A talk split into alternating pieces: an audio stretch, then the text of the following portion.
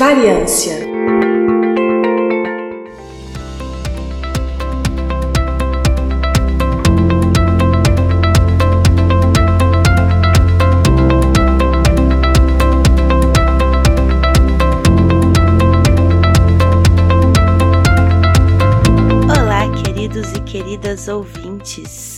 sou Sofia Massaro e estamos começando mais um episódio do Intervalo de Confiança, uma distribuição uniforme de pensamento crítico. E hoje estamos iniciando o episódio Influencers da Ciência número 174. Lembrando que o Influencers é um spin-off com episódios mensais do Intervalo de Confiança que aborda a vida e a obra de cientistas e de pessoas que exerceram algum tipo de contribuição para o desenvolvimento científico. E hoje contaremos a história da influenciadora Red Lamar. Mas antes de começarmos, é importante falar sobre como nos encontrar em outras plataformas além das principais plataformas de podcast. Nas redes sociais como Facebook e no YouTube, vocês podem seguir a página Intervalo de Confiança. Já no Twitter e no Instagram, estamos como iconfpod, I-C-O-N-F-P-O-D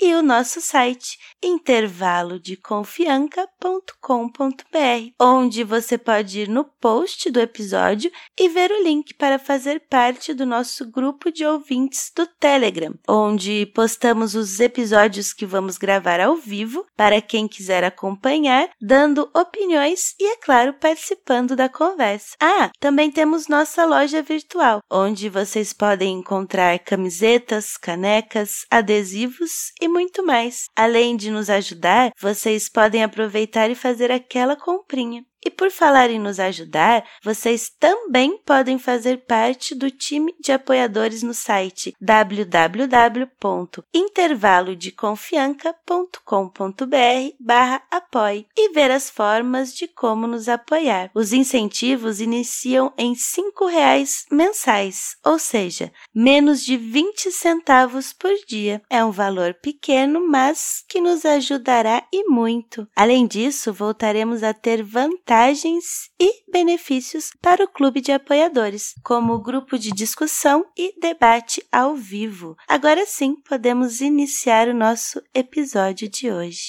Vocês já pararam para pensar em como seria a vida hoje sem os smartphones e sem a conexão Wi-Fi? E mais do que isso, vocês conseguem imaginar por que esses sistemas existem hoje? Então, eu tenho uma história para lhes contar sobre uma mulher que era muito mais do que apenas um rostinho bonito. Seu nome era Red Lamar e ela era uma verdadeira badass. Agora vocês podem estar se perguntando: Red quem? Mas confie em mim. Depois de ouvir sua história, vocês irão se perguntar por que, que não a conheceram antes. Red escapou do nazismo e se tornou uma das estrelas mais populares do cinema americano. Entretanto, sua história não para por aí. Lamar também foi a co-inventora da tecnologia de espalhamento espectral, que eventualmente levou ao Wi-Fi, GPS e Bluetooth. Eu sei, certo? Mente explodida. Havia algo que essa mulher não pudesse fazer? Provavelmente não. Então, da próxima vez que vocês estiverem usando seus smartphones para verificar o WhatsApp ou o GPS para navegar até um novo restaurante, reserve um momento para pensar em Red Lamar. Antes de entendermos a importância das contribuições da incrível Red no campo da ciência, vamos conhecer um pouco da sua história e das suas ambições. Essa mulher não era apenas uma bela atriz. Ela queria mudar o mundo com as suas ideias e seus talentos. E é exatamente isso que ela fez. Nós sabemos que vocês provavelmente não conhecem muito sobre a vida de Heidi antes da fama, mas é aí que a história começa a ficar interessante. Heidi nasceu em 1914, em uma época em que os telefones ainda tinham fios e discos, e os computadores eram apenas uma ideia na cabeça de um jovem chamado Alan Turing. No entanto, Red não era uma criança comum. Desde cedo demonstrou habilidades extraordinárias em matemática e ciências, além de uma notável paixão pela atuação. Antes de prosseguirmos com nossa narrativa, é imperativo que façamos uma breve pausa para contextualizar o momento histórico em que a notável Red nasceu. Em 1914, Viena era a capital do Império Austro-Húngaro e uma das cidades mais cosmopolitas da Europa. A cidade era um importante centro cultural, com uma rica história de música, arte, literatura e filosofia. Viena era também um importante centro político, abrigando o governo imperial, o parlamento e a corte real. A vida na cidade era vibrante e movimentada. Os habitantes de Viena eram conhecidos por serem elegantes e sofisticados, e a cidade era um importante centro social, com muitos cafés, restaurantes, bares e clubes. A cidade era também um importante centro de comércio e indústria, com fábricas e empresas que empregavam milhares de pessoas. No entanto, o contexto histórico em 1914 era de grande instabilidade política e social. A Primeira Guerra Mundial, de 1914 a 1918, havia acabado de começar. A Viena estava profundamente envolvida no conflito, com muitos homens sendo recrutados para o exército e enviados para lutar nas trincheiras da Europa. A economia estava sofrendo e havia escassez escassez de alimentos e de outros itens básicos. Além disso, a cidade era marcada por divisões sociais e étnicas. O Império Austro-Húngaro era um mosaico de diferentes povos e culturas, e em Viena a tensão entre os grupos étnicos era muitas vezes palpável. Os judeus, por exemplo, que eram uma minoria significativa na cidade, enfrentavam discriminação e antissemitismo. Mas mas, retomando nosso fio condutor sobre a influencer da ciência, afinal, não podemos deixar essa personagem fascinante em segundo plano por muito tempo, não é mesmo? Red era o nome dela. Mas seu nome completo era Edwig Eva Maria Kisler um belo nome para uma jovem austríaca que nasceu em Viena em um remoto 9 de novembro do ano de 1914, como já dito anteriormente. Ela veio ao mundo como filha única de Gertrude Kisler, uma pianista de Budapeste de família judaica e Emil Kisler, gerente financeiro de um banco em Viena. O pai de Red veio de uma família de judeus da Galícia, em Lemberg, que hoje em dia é conhecida como Lviv, na Ucrânia. Já sua mãe, apesar de ser judia, se converteu ao catolicismo por influência do seu primeiro marido. Isso significa que Red foi criada como católica, mesmo que nunca tenha sido formalmente batizada. Desde criança, Red já era obcecada por atuação. Ela ia a peças de teatro e filmes e logo desenvolveu o interesse pela arte e interpretação. Além disso, estudou balé e piano até seus 10 anos de idade, o que significa que ela tinha dedos mágicos e agilidade incrível. Com apenas 12 anos, Red já começou a ter fama, ganhando um concurso de beleza em Viena. Isso mostra que ela não era só uma mente brilhante, como também uma beleza estonteante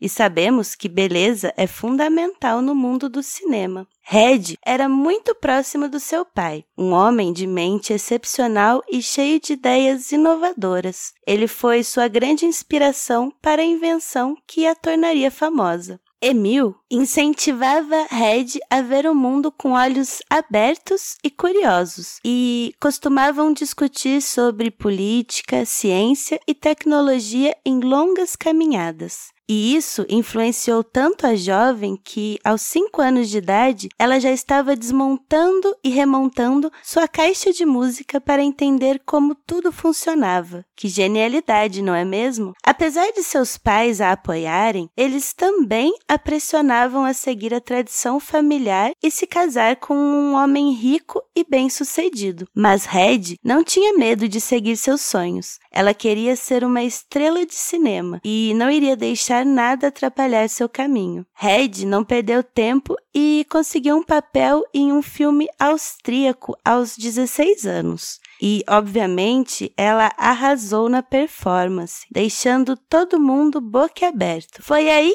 que um produtor de Hollywood reparou em sua habilidade e ela recebeu uma proposta irrecusável. Como numa versão moderna de Cinderela, Red deixou sua vida pacata em Viena para trás e partiu rumo a Hollywood, pronta para brilhar nas telonas. Mas vamos começar essa história do jeito certo, sem revelar nenhum spoiler, beleza? Afinal, ninguém quer estragar a surpresa como aquele amigo que conta o final do filme no meio da sessão. Então, pegue sua toalha, prepare-se para uma aventura e vamos partir do início dessa jornada épica. Ainda em Viena e usando o nome artístico de Red Kisler, ela começou a ter aulas de atuação. Um belo dia, ela falsificou uma permissão assinada pela mãe e bateu na porta da Sasha Film, uma produtora austríaca que, pasmem, a contratou como secretária do diretor aos 16 anos. Apesar disso,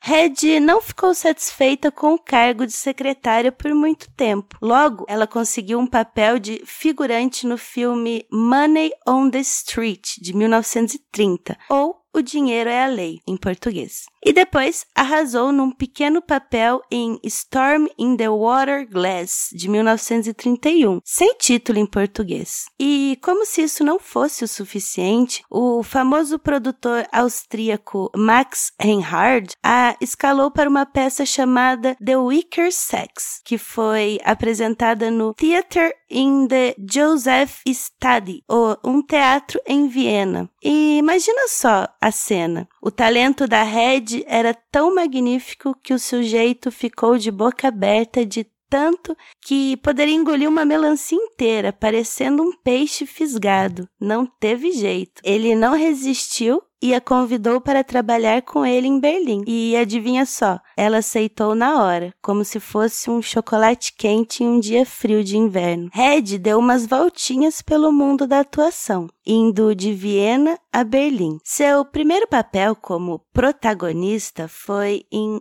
The Trunks of Mr. O.F., de 1931, também sem título em português, ao lado de Walter Abel e Peter Lorre. Depois, ela brilhou em No Money Needed, em 1932, também sem título em português. Uma comédia que não precisou de muito dinheiro para fazer sucesso, dirigida por Carl Bose, cineasta alemão. Após tanto sucesso, Red estava ansiosa por um novo trabalho e acabou aceitando o papel principal em Ecstasy, de 1933, sem nem mesmo ler o roteiro antes. O filme, dirigido pelo tcheco Gustav Machati, foi filmado em Braga e mostrou a atriz correndo nua pelas florestas e mergulhando em um lago, criando uma verdadeira polêmica.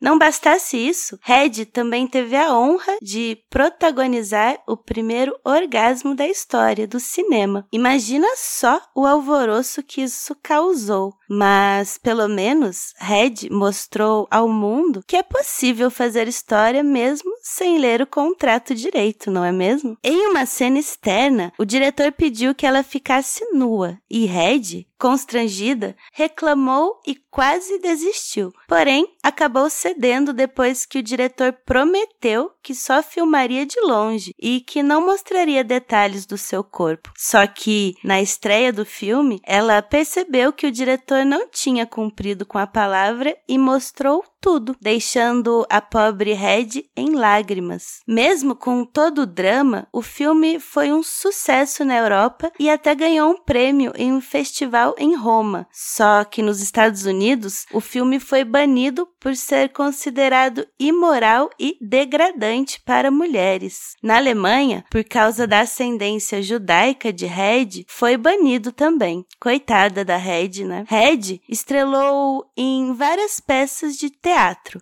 incluindo Cici, uma peça sobre Isabel da Baviera, imperatriz da Áustria, produzida em Viena em 1933, quase ao mesmo tempo da estreia de Êxtase. Red era muito aclamada por suas performances no teatro. Ah, e como a celebridade Red era paparicada pelos seus admiradores. Recebia tantos presentes e flores que até as abelhas às vezes ficavam com um pouquinho de inveja. Todavia, um desses fãs se destacou mais do que os outros. Friedrich Mandel, que se tornaria seu primeiro marido. Ele ficou tão obcecado por Red que chegou ao extremo de gastar uma fortuna em cópias do filme Êxtase, só para destruí-las depois. Já em Londres, em 1937, sua sorte mudou. Ela foi apresentada ao americano Louis Burt Mayer, o todo-poderoso dos estúdios MGM. Ele costumava fazer suas reuniões em sua suíte no Hotel Savoy, onde caçava novos talentos. E Red sabia muito bem o que isso significava. Por segurança, levou um amigo à reunião, sobre o pretexto de necessitar de tradução. Espertinha. Mayer, porém, deixou claro que não queria judeus na tela e perguntou a Red se ela era judia. Sem hesitar, Red mentiu. Não, não sou não, Sr. Meyer. Mentira na qual se apegou na sua nova vida. Se abdicar de sua verdadeira origem foi algo relativamente fácil. Red não estava tão disposta assim era abrir mão do valor que sabia ter. Quando o chefe do estúdio lhe ofereceu um contrato padrão de 125 dólares por semana por sete anos, ela saiu da reunião enfurecida. Eu esperava que o Sr. Meyer e eu pudéssemos chegar a um acordo hoje, mas não. Eu vou conseguir muito mais que 125 dólares por semana, aproximadamente 2.500 dólares nos dias atuais. Você vai ver, teria dito ao amigo que acompanhou na reunião. Red então vendeu uma pulseira de seu conjunto de joias Cartier para comprar uma passagem no navio Normandie, onde Meyer estaria viajando de volta para os Estados Unidos. Na primeira noite, ela se vestiu com seu melhor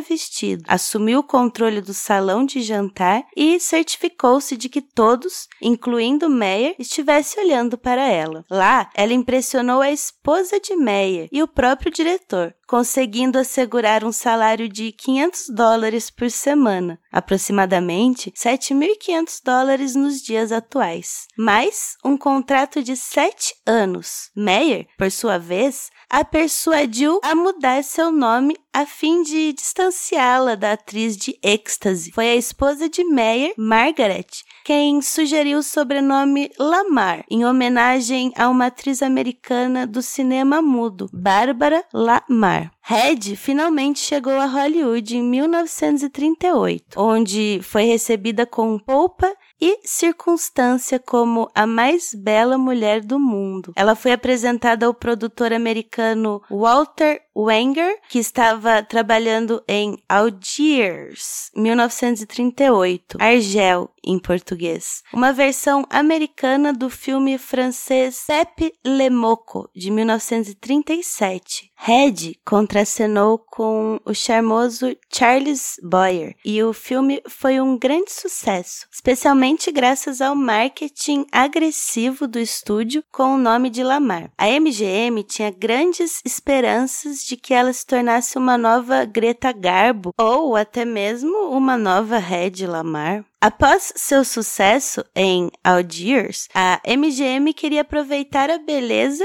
e o sotaque exótico de Red e a escalou para interpretar a mesma personagem em todos os filmes seguintes. Parece que eles achavam que o público americano tinha problemas com variação, ou talvez fosse porque a Red era boa demais nesse papel. Em seu segundo filme em Hollywood, I Take This Woman, em 1940, Eu Tomo Esta Mulher, mulher, em português, ela contracenou com Spencer Tracy e, apesar de alguns percalços na produção, como a demissão do diretor Joseph von Steinberg e uma pausa na filmagem, o filme foi lançado e não fez sucesso. Em Boomtown, 1940, ou A Cidade do Ouro, ela contracenou com Clark Gable e Claudette Colbert, além de Spacer Trace, em uma história que fez tanto sucesso que os estúdios decidiram continuar apostando em Red. Ela e Gable formavam uma dupla dinâmica em Conrad X, de 1940. Conrad X, agente soviético, uma comédia que lembra muito Ninótica. Já em Come Live With Me, de 1941, ou Vem Viver Comigo, Red interpretou uma refugiada de Viena, contracenando com ninguém menos que James Stewart. Em White Cargo, de 1942, A Caravana da Coragem, em português, ela interpretou uma jovem nativa sedutora, mais um papel que reforça sua imagem como femme fatale. Mas Red não era apenas beleza e sensualidade, não senhor. Quando se sentia entediada com esses papéis repetitivos, ela encontrava refúgio na ciência e tecnologia. Quem diria, hein? Em uma entrevista reveladora em 1970, Red deixou escapar que ganhava menos do que merecia, só porque não quis dormir com Meyer. Ah, Hollywood. Red trabalhou na hilária comédia The Heavenly Body, de 1944, ou Corpo Celeste em português. E a Warner Bros. não resistiu aos seus encantos e a chamou para atuar em The Conspirators, de 1944 também, ou Conspiração título em português, que contou com a presença de vários astros de Casablanca, por sinal um filme inspirado em Algiers e que tinha a própria Red em seu elenco, como dito anteriormente. A trama de The Conspirators foi escrita especialmente para a atriz, que brilhou mais uma vez em sua performance. De volta à MGM, Red recebeu a escalação para trabalhar em Her Highness and the Bellboy, de 1945, ou Alta Sua Alteza, em português, ao lado de Robert Walker onde interpretou uma princesa que se apaixonou por um americano. O filme foi um sucesso de bilheteria, mas, curiosamente, foi o último em que Red estrelou sob contrato com a MGM. Quem diria que a Princesa Encantada deixaria a MGM para seguir outros rumos? Red casou-se seis vezes ao longo de sua vida, o que pode parecer um pouco exagerado, mas lembre-se, ela era uma mulher que sabia o que queria. Ela se casou com alguns homens ricos e bem-sucedidos, como também com alguns não tão bem-sucedidos assim. Red decidiu dar um tempo na carreira ao se casar com Friedrich Mandel em 1933 aquele fã que havia comprado todos os filmes de Red só para queimá-los depois? Então, ele era dono de uma fábrica de armas e munições militares e um dos homens mais influentes da Áustria. Ele era tão obcecado por Red que se tornou um fã fervoroso depois de vê-la na peça Sissi. O casamento durou apenas quatro anos e Red descreveu Mandy como um marido controlador e abusivo que tentava mantê-la trancada em casa como uma boneca de porcelana. Ela não podia ser uma atriz enquanto estivesse casada com ele, já que ele era o monarca absoluto do casamento. Segundo Red, eu era como uma coisa, algum objeto de arte que tinha que ser guardado e preso, sem mente, sem vida própria. Embora Red de fato sentisse atração pelo marido, o casamento foi pensado principalmente como uma estratégia de proteção para sua família, que, mesmo não seguindo tradições do judaísmo, exceto por alguns hábitos culturais, moravam em um bairro judeu da cidade. Na época, Adolf Hitler, na vizinha Alemanha, já começava a dar sinais de antissemitismo e de seus planos de expansão territorialista, ao que Mendel era um feroz opositor. Aos olhos do nazismo, a família Kisler era definitivamente judaica, como ficou claro em 1930 1935, com as leis de Nuremberg. Elas definiram os critérios de cidadania na Alemanha nazista e foram um grande passo na consolidação do ódio contra os judeus, estabelecendo que pessoas que tivessem três quartos de sangue judeu ou que praticassem a religião seriam consideradas judias. Nos primeiros anos do casamento, Mendel se manteve empenhado em proteger a Áustria da expansão do nazismo. Muito se deveu ao fato de que um de seus principais clientes e aliados era ninguém mais, ninguém menos que Benito Mussolini, o político italiano que liderou o Partido Nacional Fascista e é considerado um dos principais criadores do fascismo. Em 1922, Mussolini se tornou o primeiro-ministro da Itália e, a partir de 1925, estabeleceu uma ditadura totalitária no país. Como esposa de Mendel, a principal função de Red era organizar e entreter os convidados nos jantares de negócio do marido. Manter as boas relações era a alma das transações. Porém, a perspicácia de Red a fez perceber rapidamente os rumos que a situação estava tomando. Não demorou para que Mendel começasse a negociar também com os alemães, e em 1940, embora inicialmente se opusesse a Hitler, Mussolini oficialmente se aliou à Alemanha, transformando a Itália em uma das principais potências do eixo. Àquela altura, porém, Red já estava do outro lado do oceano, em Los Angeles. Em 1937, após algumas tentativas frustradas, Red havia conseguido fugir do casamento. Foram meses de planejamento tão detalhado que fariam inveja ao próprio James Bond. Primeiro, pediu ao marido uma criada para suas necessidades. Depois, escolheu com cuidado uma sósia, igualzinha a ela no tamanho, porte e cor do cabelo. Comprou um carro velho para tal criada, alegando que precisava se locomover entre as várias residências da família, e, enquanto isso, economizou a mesada que recebia do marido como se fosse uma formiguinha obcecada. A noite escolhida para a grande fuga foi a de um jantar importante, onde ela tinha a desculpa perfeita para sair usando um conjunto de joias Cartier, aquele conjunto que ela vendeu, que custava uma pequena fortuna. Ao longo da refeição, ensaiou um falso mal-estar, com direito a gemidos dramáticos e uma carranca preocupada. Mandy, o marido, caiu como um pato e até sugeriu que ela saísse do evento para descansar. E foi exatamente isso que ela fez. Pediu para a criada acompanhá-la em um chá digestivo, que Red batizou de sonho de valsa. O que Mandy não sabia é que o chá tinha sido temperado com um sonífero potente o suficiente para apagar uma manada de elefantes. Vestida com roupas igual às da criada, Red saiu de carro rumo à França, sem despertar suspeitas. De lá, atravessou o Canal da Mancha e chegou a Londres, a primeira parada rumo à sua nova vida. Com Hitler ganhando terreno e as leis de Nuremberg já em vigor, o único lugar seguro para uma judia imigrante trabalhar como atriz era do outro lado do Atlântico. E assim, ela chegou a Hollywood, com um contrato de sete anos e um novo nome, Red Lamar, que soava mais amigável aos falantes da língua inglesa. Ao longo de sua vida, Lamar foi casada mais cinco vezes. Seu segundo marido, Jenny Markey, roteirista e produtor,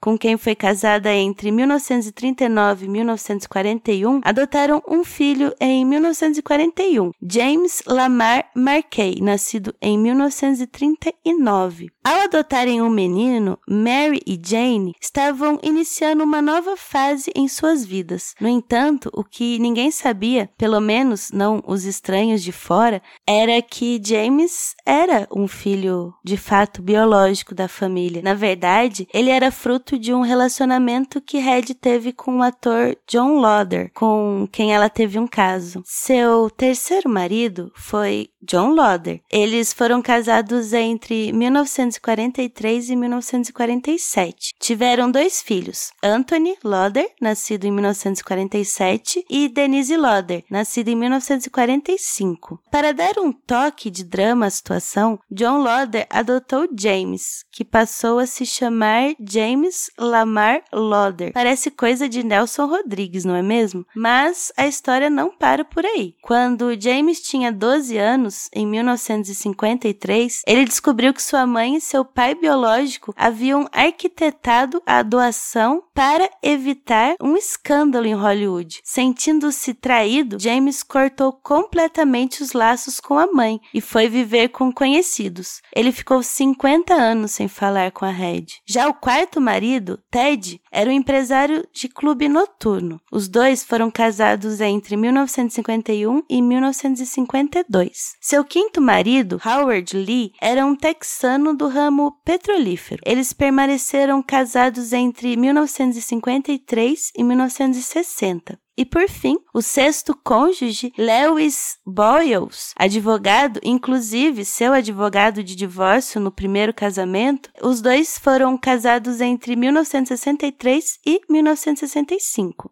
Essa mulher definitivamente não tinha medo de dizer sim. Red teve três filhos ao longo de sua vida, mas infelizmente não teve a melhor das relações com eles. Seu filho mais velho, James, acabou tendo problemas com drogas e foi preso algumas vezes. Já sua filha Denise acabou se afastando de Red e passou anos sem falar com ela. Mas não vamos ficar tristes, porque Red sempre soube como se levantar depois de uma queda. Ela nunca deixou de viver a vida ao máximo, e mesmo que seus relacionamentos e filhos não tenham sido perfeitos, ela ainda foi uma das mulheres mais fascinantes de sua época. Então, se vocês estão se perguntando como Red conseguiu ter tantos casamentos e filhos, a resposta é simples. Ela era uma mulher forte e destemida, que nunca teve medo de seguir seu coração. Na década de 1940, Red e um amigo e compositor americano George Antey desenvolveram uma tecnologia que seria fundamental para a criação do Wi-Fi e dos telefones celulares que usamos hoje em dia. Mas como isso aconteceu? Bem, Red e George usavam sua paixão pela música para criar um sistema de comunicação secreto que ajudaria a evitar que torpedos inimigos fossem interceptados. Eles usaram a técnica de espalhamento espectral, que envolvia transmissão de um sinal de rádio por vários canais diferentes, tornando-o quase impossível de ser detectado e interceptado. Red decidiu tomar para si a missão de tornar a ofensiva dos aliados contra o nazismo mais eficaz na Segunda Guerra Mundial, de 1939 a 1945. Por causa de sua experiência como esposa de Mendel, sabia que, de todos os armamentos produzidos, os torpedos eram os que tinham maiores problemas. Além de imprecisos, eram também suscetíveis à interferência do sinal por navios inimigos. Se o marinheiro e o torpedo constantemente pulassem de uma frequência de rádio para outra, assim como ela e George fizeram ao piano, a comunicação se tornaria praticamente impossível de obstruir. Durante meses,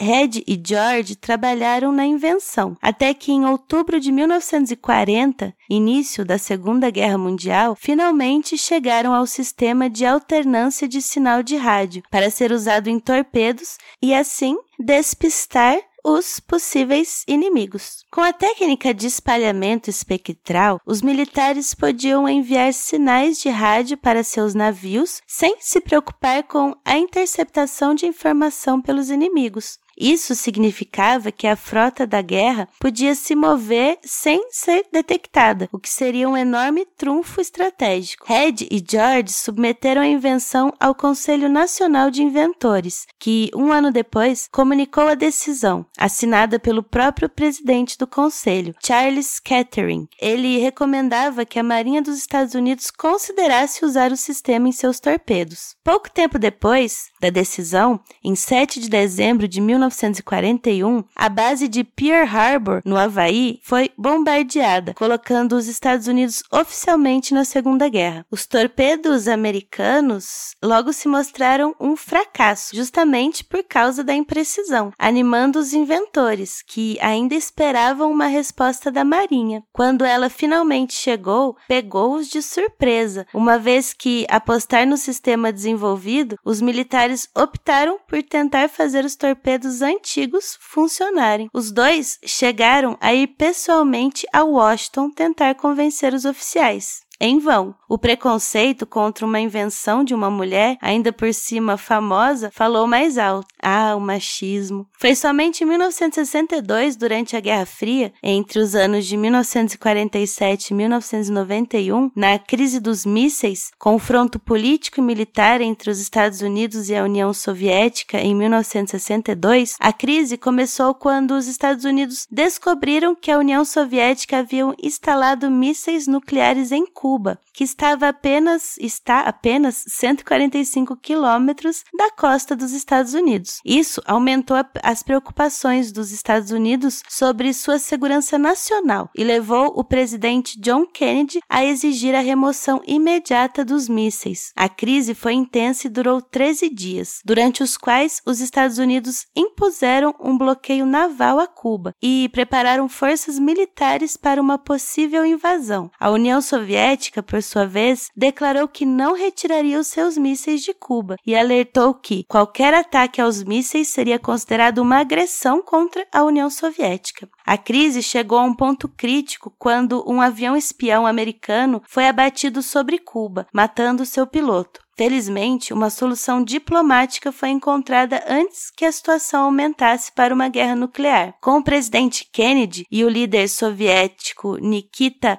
Khrushchev Khrushchev concordando em retirar os mísseis soviéticos de Cuba em troca da garantia dos Estados Unidos de que não invadissem Cuba e de que retirassem seus mísseis da Turquia. A crise dos mísseis foi um dos momentos mais tensos da Guerra Fria e um exemplo dos perigos potenciais da corrida armamentista nuclear, que a tecnologia de espelhamento espectral foi realmente utilizada pelos militares americanos. Posteriormente, durante a Guerra do Vietnã, nos anos de 1955 e 1975, patentes similares foram registradas por outros países, tais como a Alemanha em 1935 em que os engenheiros Paul e Kurt registraram as patentes em 1939 e 1940, a patente já havia expirado antes que Lamar e George pudessem ganhar qualquer dinheiro com ela. O inventor americano George morreu em 1959. A cientista não lucrou com suas invenções e recebeu pouca notoriedade da comunidade científica em relação aos outros cientistas da época. Felizmente, depois de anos, em 1997, recebeu do governo estadunidense uma menção honrosa por abrir caminhos nas fronteiras da eletrônica. Em 1997, Lamar foi reconhecida por sua invenção quando a Electronic Frontier Foundation concedeu a ela e a George o prêmio Pioneer, o Oscar dos inventores. Lamar também se tornou a primeira mulher a receber o prêmio Espírito da Realização Bulby-Gnaz, um prêmio anual concedido pela Academia de Artes e Ciências Cinematográficas em 1998, a Ottawa Wireless Technology adquiriu parte de sua patente e, a partir da ideia do aparelho de frequência de Lamar e do George, foi que surgiu a base para a tecnologia moderna de comunicação, sendo de fundamental importância no desenvolvimento do chamado espectro alargado, ou, em termos técnicos, frequência de salto de espectro de propagação, FH HSS, uma forma de utilizar várias frequências de rádio sem interferências, na qual se baseiam redes sem fios, tal como o COFDM. O COFDM é um esquema de modulação de sinal de rádio digital usada em muitas aplicações de comunicação sem fio, incluindo televisão digital, rádio digital, comunicações de dados sem fio e transmissão de vídeo em tempo real. O COFDM divide o sinal de rádio em vários subportadores de frequência, cada uma com uma modulação de de amplitude e fase constante. Isso ajuda a tornar o sinal menos vulnerável a interferências eletromagnéticas e a outros tipos de interferência, o que significa que ele pode ser transmitido com mais confiabilidade em ambientes com ruído de rádio intenso ou onde a qualidade do sinal é pobre, usadas também em conexões de Wi-Fi e de CDMA. O CDMA é uma técnica de acesso múltiplo por divisão de código, utilizada em sistemas de comunicação sem fio. É uma tecnologia que permite a transmissão de dados simultâneos em uma única faixa de frequência, possibilitando que múltiplos usuários se comuniquem de forma independente e sem interferência. Nesse sistema, cada usuário é identificado por um código exclusivo, que é utilizado para modular o sinal transmitido. Isso permite que a rede rede acomode uma grande quantidade de usuários em uma mesma frequência, proporcionando alta capacidade de transmissão e eficiência espectral. O CDMA é utilizado em tecnologias de comunicação móvel, como o 3G e o 4G, usado em telefones celulares. E é por este motivo que a cientista é conhecida como a mãe do telefone celular ou a mãe do Wi-Fi. Mas, pasmem, essa não foi a única invenção de Red. Ela desenvolveu um tipo de pílula efervescente que poderia ser utilizada para criar bebidas com sabor. Essa invenção foi uma solução engenhosa para tornar a medicação mais agradável de ser tomada. Antes da invenção das pílulas efervescentes, muitas pessoas tinham dificuldade em tomar medicamentos em forma de pílula, devido ao sabor desagradável ou textura difícil de engolir. Red teve a ideia de criar uma pílula que dissolvesse em um líquido, criando uma solução efervescente, que além de ser mais fácil de engolir, tinha um sabor agradável. Red desenvolveu um processo de fabricação que envolvia a compressão dos ingredientes em uma forma de pílula, seguido pela adição de um ácido cítrico e bicarbonato de sódio. Quando a pílula era colocada em água, o ácido cítrico e o bicarbonato de sódio reagem, criando uma efervescência que ajudava a dissolver a pílula. As pílulas efervescentes de Red tornaram-se populares rapidamente, principalmente porque facilitavam e muito a ingestão de medicamentos. Além disso, sua efervescência fazia com que o medicamento fosse absorvido mais rapidamente pelo corpo, o que ajudava a tornar o tratamento ainda mais eficaz. Hoje em dia, as pílulas efervescentes são uma forma popular de administração de medicamentos em todo o mundo. Red era mesmo uma gênia e as engrenagens de sua mente inventora continuavam girando, como ela mesma afirmou. Melhorar as coisas vem naturalmente para mim. Acreditamos que ela ficaria satisfeita em ver que teve um papel importante a longo prazo, não só por causa do, do Wi-Fi, mas por fazer a sociedade e as mulheres realmente pensarem sobre como o trabalho delas importa e como é necessário levar a sério o trabalho dessas mulheres. Red não era apenas uma atriz incrível, como também era uma mulher de muitos talentos, incluindo se tornar cidadã norte-americana aos 38 anos em 1953. Ela também decidiu escrever sua autobiografia intitulada Ecstasy and Me, que foi publicada em 1966 e não foi publicada no Brasil. No entanto, em uma entrevista no The Mervyn Griffin Show de 1969, Red revelou que não tinha realmente escrito o livro e que muitas partes era pura ficção. Parece que o ghostwriter que escreveu o livro, Leo Guide, ficou um pouco empolgado demais. Red até tentou processar a editora para impedir a publicação, mas infelizmente não teve sucesso. Talvez Léo devesse ter ficado com a ficção científica e deixado a biografia para os profissionais. No final da década de 1950, Red e seu quinto marido, Howard Lee, decidiram que eram bons em esquiar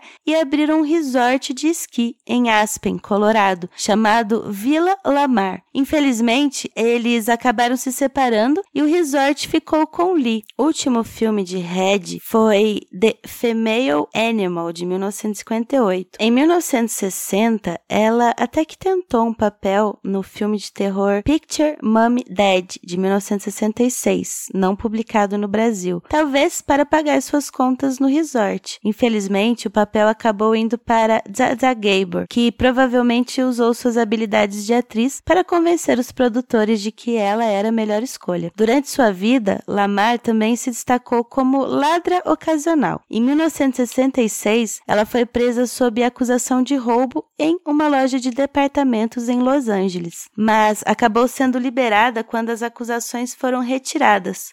Depois, em 1991, ela foi pega novamente furtando agora medicamentos em uma loja na Flórida. Mas, em vez de enfrentar um julgamento, ela fez um acordo para evitar problemas com a lei, comprometendo-se a não cometer mais nenhum crime por um ano. Parece que Lamar tinha um talento natural para atuar e inventar, mas também tinha um instinto para lojas e mercados. Ah, a vida de reclusão. Red Lamar, já nos seus últimos anos, preferia ficar isolada em casa em Castleberry, na região metropolitana de Orlando. Recusava roteiros, comerciais e peças de teatro, dizendo que nenhum deles era do seu interesse. Todavia, em 1974, ela entrou com um processo contra a Warner Bros., alegando que a paródia com um trocadilho do seu nome, Hedley Lamar, no filme de comédia Blazing Saddles, de 1974, com o mesmo título aqui no Brasil, era pejorativo e uma invasão de privacidade. Pasmem, 10 milhões de dólares. O caso acabou sendo resolvido fora dos tribunais, com a Warner, chegando a um acordo com a atriz. Mel Brooks, o diretor do filme, afirmou que ela ela nunca entendeu a piada. Quem sabe ela não estava apenas esperando o roteiro certo para voltar à ativa. Red, a essa altura, estava com problemas de visão e decidiu se estabelecer em Miami Beach, na Flórida, em 1981. Entretanto, em 1996, ela foi surpreendida quando sua imagem ganhou o concurso da CorelDRAW para a capa do produto. A partir daí, todas as caixas do programa vinham com a ilustração baseada baseada em uma foto de Lamar. Ela processou a empresa por usar sua imagem sem autorização, mas a Corel rebateu dizendo que Lamar não tinha os direitos daquela foto. O processo terminou em um acordo em 1999. Red finalmente ganhou algum dinheiro com sua invenção em 1997, quando uma empresa canadense chamada Wylan ofereceu a ela um acordo para adquirir 49% dos direitos de marketing de sua patente. Ela e o presidente da empresa, Hatim, se tornaram amigos e compartilharam ideias sobre tecnologia e inovação. Enquanto isso, seu filho James foi cortado de sua vida como um pedaço de papel mofado em um sanduíche velho. Quando Lamar morreu, em 2000, James ficou fora do testamento da mãe e entrou com um processo para rever seu nome no testamento. Ele foi cortado do testamento devido ao fato de ter ficado décadas sem falar com a mãe, por conta da questão da adoção acabou ficando com apenas uma merreca de 50 mil dólares, enquanto a maior parte foi para a caridade e algumas outras pessoas. Nos últimos anos de sua vida, Red preferia falar com o mundo apenas pelo telefone e passava horas pendurada nele todos os dias. Não queria saber de visitas ou contato pessoal. Aparentemente, a solidão era mais atraente do que qualquer ser humano. Red Lamar, a genial inventora da tecnologia de espalhamento espectral, partiu deste mundo aos 85 anos, na Flórida, em 19 de janeiro de 2000. O atestado de óbito cita como causas da morte doença crônica da válvula cardíaca, uma condição em que uma ou mais das quatro válvulas do coração, válvula mitral, aórtica, tricúspide e pulmonar,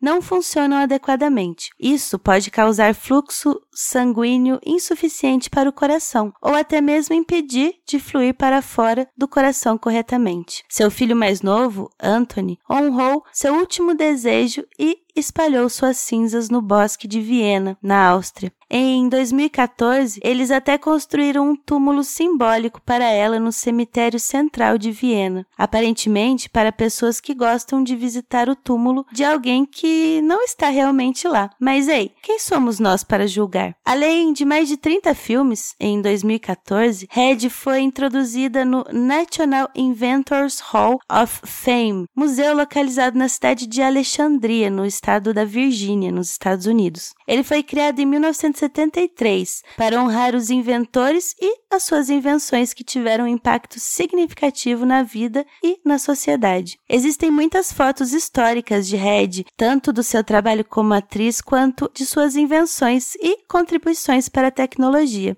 Você pode encontrá-las em sites de busca de imagens ou em livros sobre sua vida e o seu legado. Há vários documentos que contam a história de Red, como o seu trabalho de inventora em Bombshell, The Red Lamar History de 2017, em português Bombshell, a história de Red Lamar, e também em Red Lamar Secrets of a Hollywood Star de 2006. Red Lamar Segredos de uma Estrela de Hollywood, título em português. Este documentário são uma ótima maneira de aprender um pouco mais sobre sua vida e legado. Red é acreditada por muitos como uma inspiração para personagens da princesa em A Branca de Neve e os Sete Anões de 1937 da Disney. A semelhança física entre Red e a personagem, bem como o fato de que que a produção do filme coincidiu com o auge da carreira de Red em Hollywood são os motivos dessa teoria. Em 1960, Red foi honrada com uma estrela na calçada da fama de Hollywood, em reconhecimento ao seu talento como atriz. Embora ela tenha feito muito mais do que apenas atuar, essa homenagem é uma prova de sua importância para a indústria cinematográfica. Em 2018, a Red Lamar State lançou um, um videogame para homenagear a inventora, o jogo chamado Red Foley permite os jogadores interagir com uma versão virtual de Red e aprender sobre sua contribuição para a tecnologia de espalhamento espectral. O jogo é uma forma inovadora e educacional de manter o legado de Red vivo. O sistema de comunicações que Lamar criou para as Forças Armadas dos Estados Unidos atualmente acelera as comunicações de satélite ao redor do mundo e foi usado para criar a telefonia celular. No jogo de computador Half-Life 2,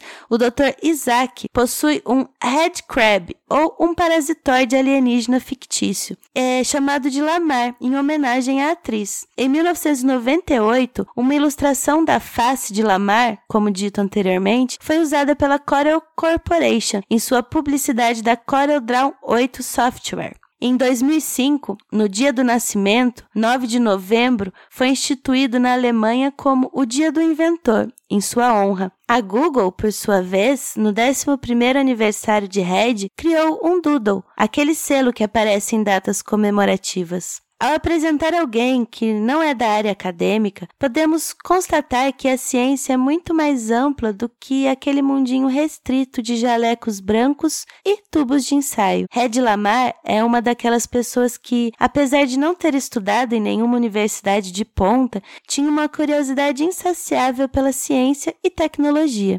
E não é que a beldade de Hollywood conseguiu deixar sua marca nesse universo tão peculiar? Mesmo sendo subestimada e muitas vezes reduzida a uma mera figura decorativa, Red foi capaz de fazer contribuições valiosas e deixar um legado que vai muito além de sua aparência. Essa pauta foi escrita por mim, Sofia Massaro, a vitrine é de Julia Frois, vinhetas Rafael Chino e Léo Oliveira, direção de redação é de Tatiane Duvalle, redes sociais e marketing marketing Tatiane Duvalle, gerência de projetos Kézia Nogueira e a edição por Léo Oliveira. Para saber mais sobre o nosso projeto e apoiar a divulgação científica, acesse www.intervalodeconfiança.com.br. Até logo e obrigada por nos ouvir. Tchau, tchau!